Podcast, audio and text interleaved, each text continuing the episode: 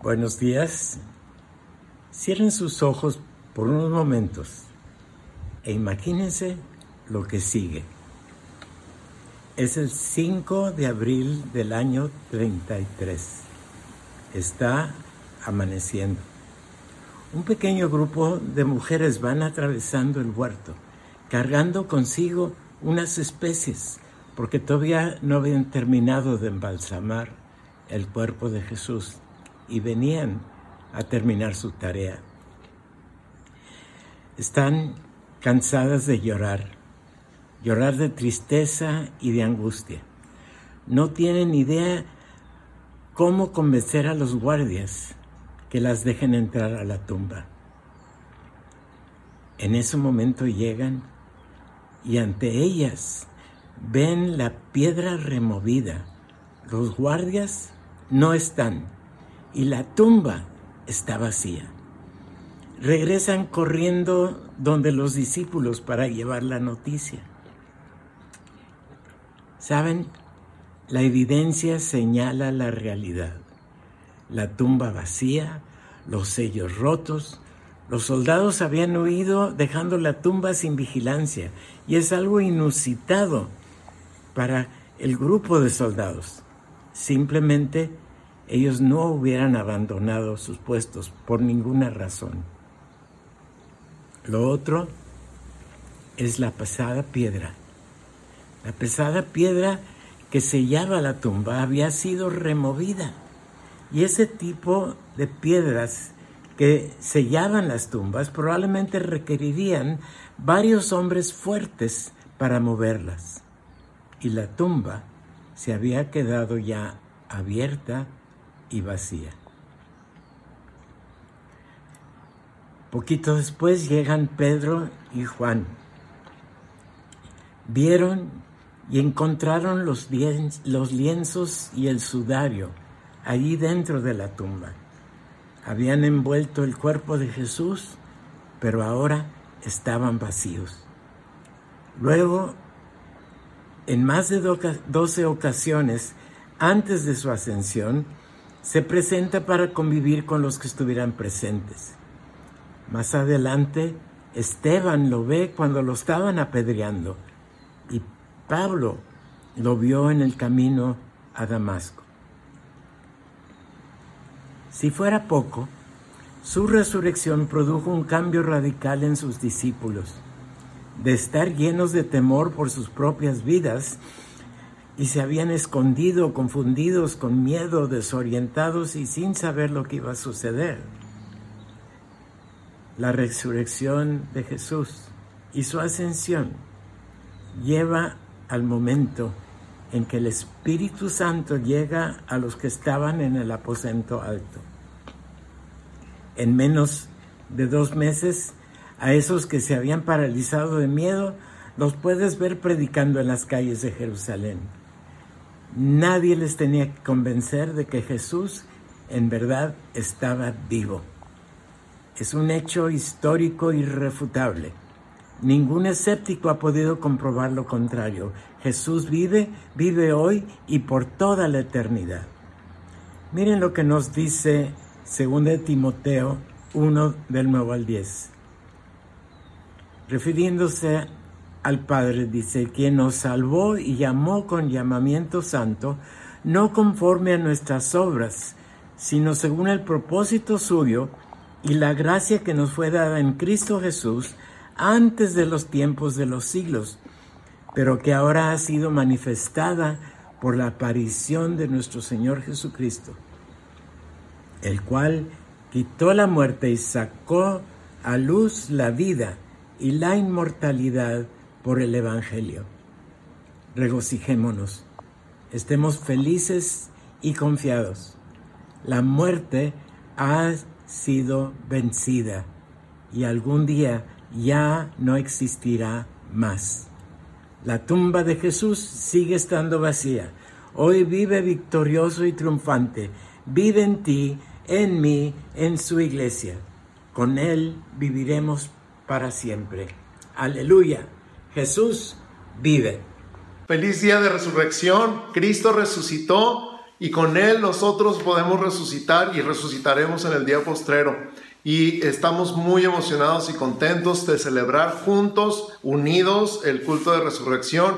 Sabemos que está cada uno de ustedes en su casa y yo estoy aquí en la oficina de San Pablo Central. Tenía muchas ganas de grabar este mensaje desde la tumba, la réplica de la tumba que tenemos aquí en el jardín de oración en Central, pero es viernes, está lloviendo a cántaros, hace mucho viento y mucho frío. Aún así, alcancé a grabar la primera cita de mi mensaje del día de hoy. Así que, primero que nada, ¿qué les parece si oramos y, y empezamos con esto? En el nombre de Jesús, Padre, gracias, gracias, gracias por este día que podemos celebrar tu vida. No solamente celebramos tu victoria en la cruz apenas el viernes pasado, sino que celebramos tu vida tu resurrección, Jesús. Celebramos que estás vivo, que vives para siempre, que eres Rey de Reyes y Señor de Señores, que verdaderamente eres el Alfa y la Omega, el principio y el fin. Y te damos gloria y honra y alabanza, Jesús. Y en este mensaje del día de hoy te pedimos que por tu Espíritu Santo podamos recibir la revelación de quién eres tú, el Cristo resucitado en el nombre de Jesús recibimos tu palabra, recibimos tu mensaje, nos declaramos atentos para escuchar tu palabra en el nombre de Jesús. Amén, amén y amén. Así que, ¿qué les parece si me acompañan primero a la réplica de la tumba, a escuchar la narración de Mateo capítulo 28? Y si tienen su Biblia, espero que tengan su Biblia ahí a la mano, ábranla en Mateo 28 para que juntos lo leamos y vamos a una pausa y vamos a la tumba y ahorita regresamos.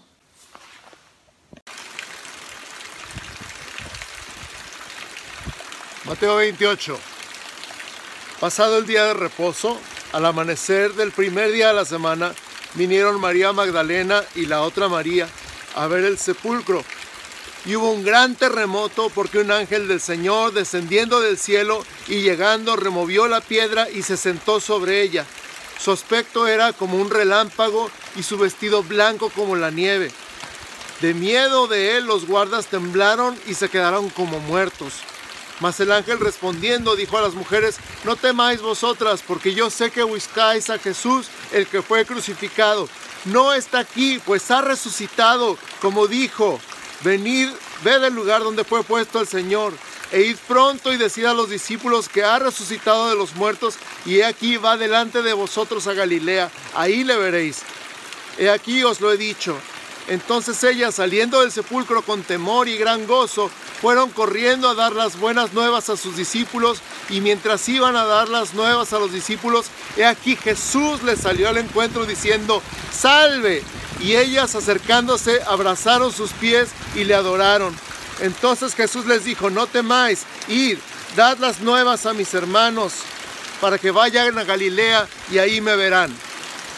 Mientras ellas iban, he aquí unos de la guardia fueron a la ciudad y dieron aviso a los principales sacerdotes de todas las cosas que habían acontecido.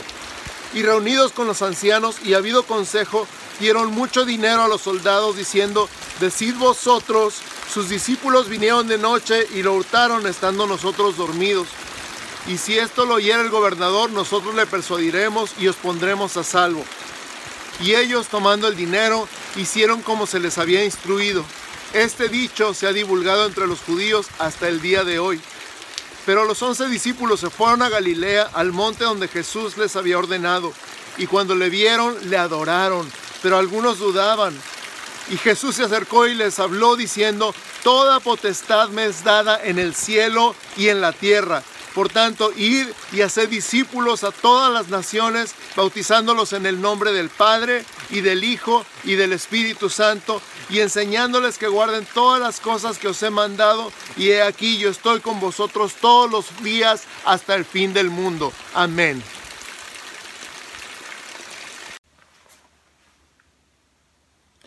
Hay varias cosas que me llaman la atención de Mateo 28, pues en primer lugar, la narración pasado el día de reposo al amanecer del primer día de la semana. Esta es la razón por la que celebramos Los domingos, el servicio, los creyentes, los cristianos, celebramos no solamente el sábado como día de reposo, sino el domingo, el primer día de la semana, que se llama domingo precisamente porque el significado de la palabra es el día del Señor.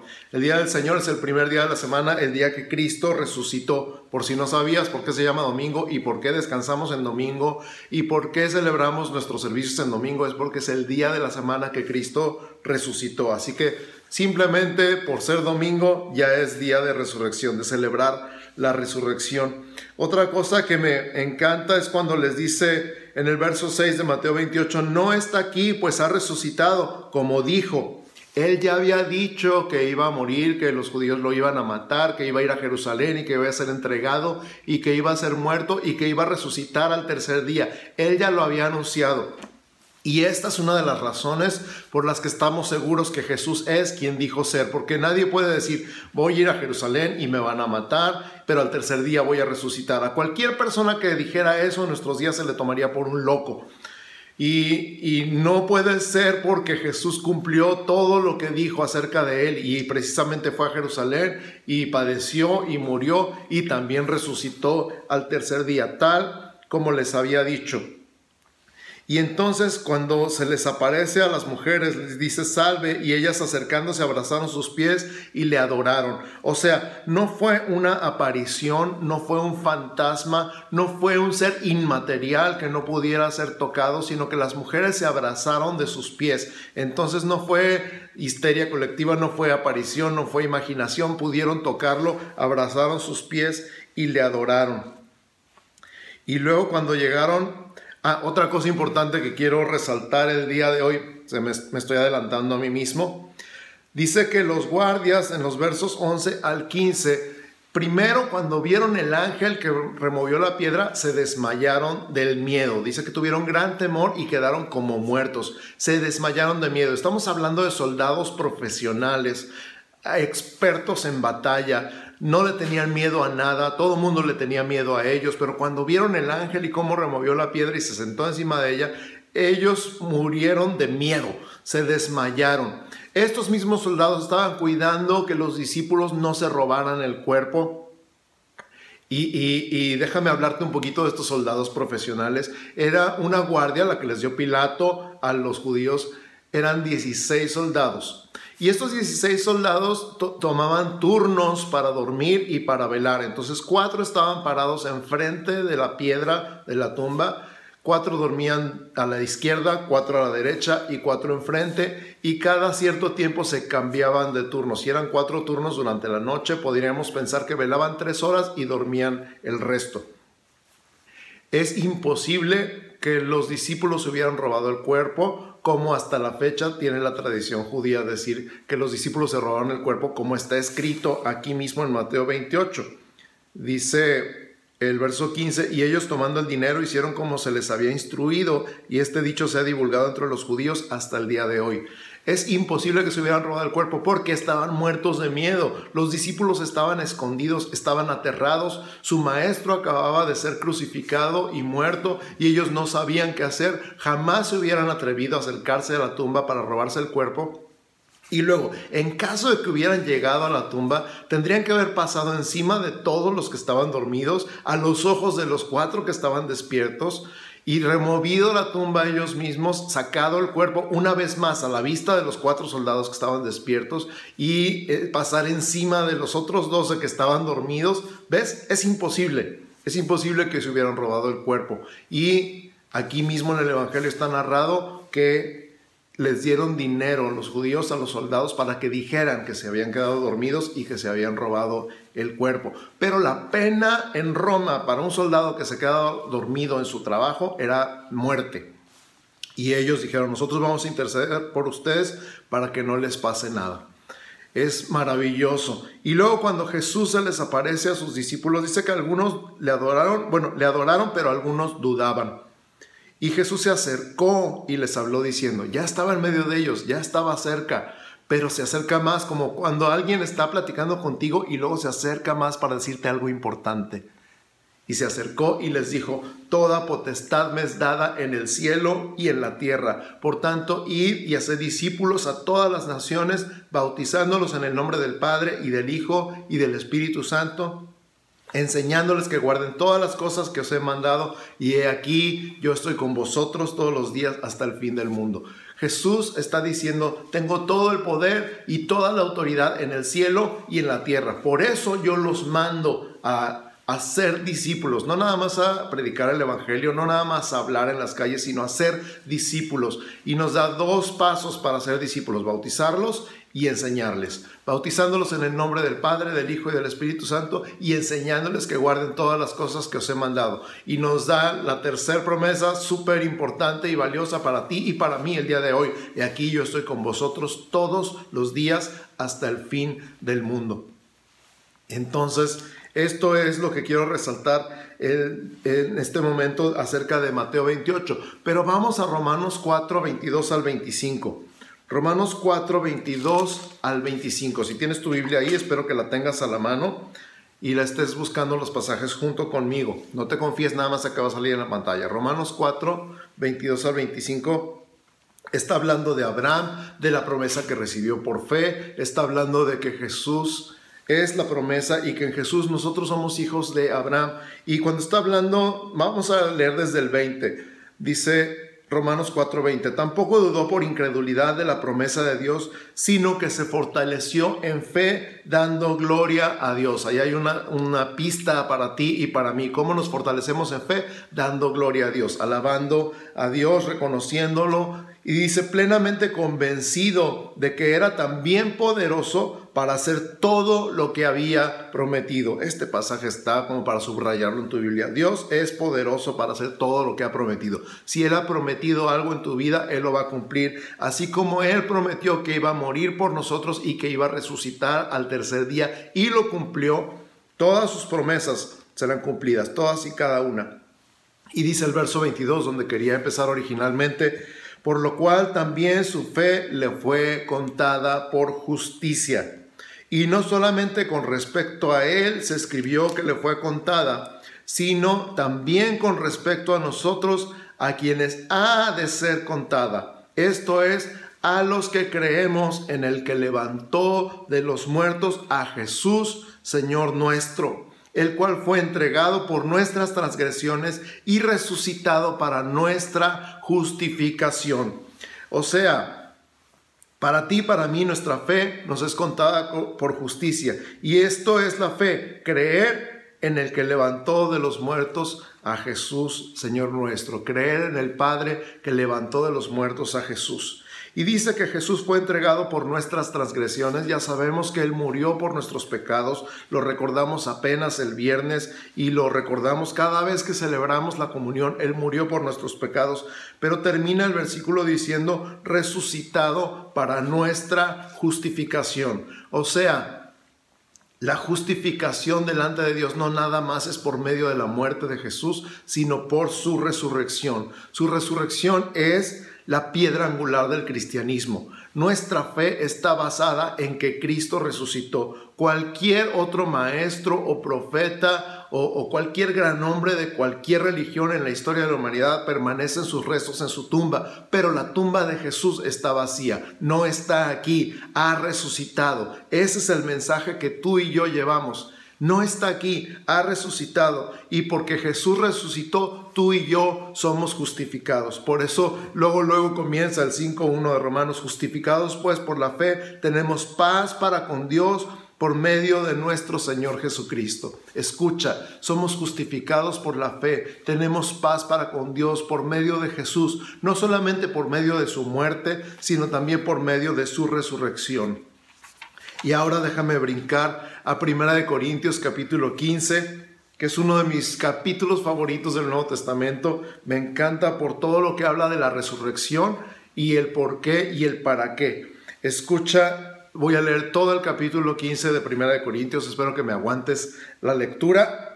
Dice, además os declaro, hermanos, el Evangelio que os he predicado, el cual también recibisteis, en el cual también perseveráis por el cual asimismo si retenéis la palabra que os he predicado sois salvos si no creísteis en vano. Porque primeramente os he enseñado lo que mismo recibí, que Cristo murió por nuestros pecados conforme a las escrituras, y que fue sepultado y que resucitó al tercer día conforme a las escrituras, y que apareció a Cefas, o sea, Pedro, y después a los doce. Después apareció a más de 500 hermanos a la vez, de los cuales muchos viven aún y otros ya duermen. Después apareció a Jacobo, después a todos los apóstoles, y al último de todos, como a un abortivo, me apareció a mí. Porque yo soy el más pequeño de los apóstoles, que no soy digno de ser llamado apóstol porque perseguía la iglesia de Dios. Pero por la gracia de Dios soy lo que soy. Y su gracia no ha sido en vano para conmigo. Antes he trabajado más que todos ellos, pero no yo, sino la gracia de Dios conmigo. Porque o sea yo o sean ellos, así predicamos y así habéis creído. Pero si se predica de Cristo que resucitó de los muertos, ¿cómo dicen algunos entre vosotros que no hay resurrección de muertos? Porque si no hay resurrección de muertos, tampoco Cristo resucitó. Y si Cristo no resucitó, vana es entonces nuestra predicación, vana es también vuestra fe y somos hallados falsos testigos de Dios porque hemos testificado de Dios que Él resucitó a Cristo, al cual no resucitó, si en verdad los muertos no resucitan. Porque si los muertos no resucitan, tampoco Cristo resucitó. Y si Cristo no resucitó, vuestra fe es vana, aún estáis en vuestros pecados. Entonces también los que durmieron en Cristo perecieron. Si en esta vida solamente esperamos en Cristo, somos los más dignos de conmiseración de todos los hombres. Mas ahora Cristo ha resucitado de los muertos, primicias de los que durmieron es hecho. Porque por cuanto la muerte entró por un hombre, también por un hombre la resurrección de los muertos. Porque así como en Adán todos mueren, también en Cristo todos serán vivificados. Pero cada uno en su debido orden. Cristo las primicias, luego los que son de Cristo en su venida. Luego el fin, cuando entregue el reino al Dios y Padre, cuando haya suprimido todo dominio, toda autoridad y potencia, porque es preciso que Él reine hasta que haya puesto a todos sus enemigos debajo de sus pies. Y el postrer enemigo que será destruido es la muerte, porque todas las cosas las sujetó debajo de sus pies. Y cuando dice todas las cosas han sido sujetadas a Él, claramente se exceptúa aquel que sujetó a Él todas las cosas, o sea, el Padre. Pero luego que todas las cosas le estén sujetas, también el Hijo mismo se sujetará al que le sujetó a él todas las cosas, para que Dios sea todo en todos. De otro modo, ¿qué harán los que se bautizan por los muertos? Si en ninguna manera los muertos resucitan, ¿por qué pues se bautizan por los muertos? ¿Y por qué nosotros peligramos a toda hora? Os aseguro, hermanos, por la gloria que de vosotros tengo en nuestro Señor Jesucristo, que cada día muere y si como hombre batallé en Éfeso contra fieras, ¿qué me aprovecha? Si los muertos no resucitan, comamos y bebamos porque mañana moriremos. No erréis, las malas conversaciones corrompen las buenas costumbres. Velad debidamente y no pequéis, porque algunos no conocen a Dios, para vergüenza vuestra lo digo. Pero dirá alguno, ¿cómo resucitarán los muertos? ¿Con qué cuerpo vendrán? Necio, lo que tú siembras no se vivifica si no muere antes. Y lo que siembras no es el cuerpo que ha de salir, sino el grano desnudo, ya sea de trigo o de otro grano. Pero Dios le da el cuerpo como Él quiso y a cada semilla su propio cuerpo. No toda carne es la misma carne, sino que una carne es la de los hombres, otra la de las bestias, otra la de los peces y otra la de las aves. Me encanta poner este ejemplo. No es lo mismo tacos de asada que tacos de pollo que tacos de pescado, ¿verdad que no? Son carne diferente. Y dice el verso 40, hay cuerpos celestiales y cuerpos terrenales, pero una es la gloria de los celestiales y otra la de los terrenales. Una es la gloria del sol, otra la gloria de la luna y otra la gloria de las estrellas, pues una estrella es diferente de otra en gloria. Así también es la resurrección de los muertos. Se siembra en corrupción, resucitará en incorrupción. Se siembra en deshonra, resucitará en gloria. Se siembra en debilidad, resucitará en poder. Se siembra cuerpo animal, resucitará cuerpo espiritual. Hay cuerpo animal y hay cuerpo espiritual.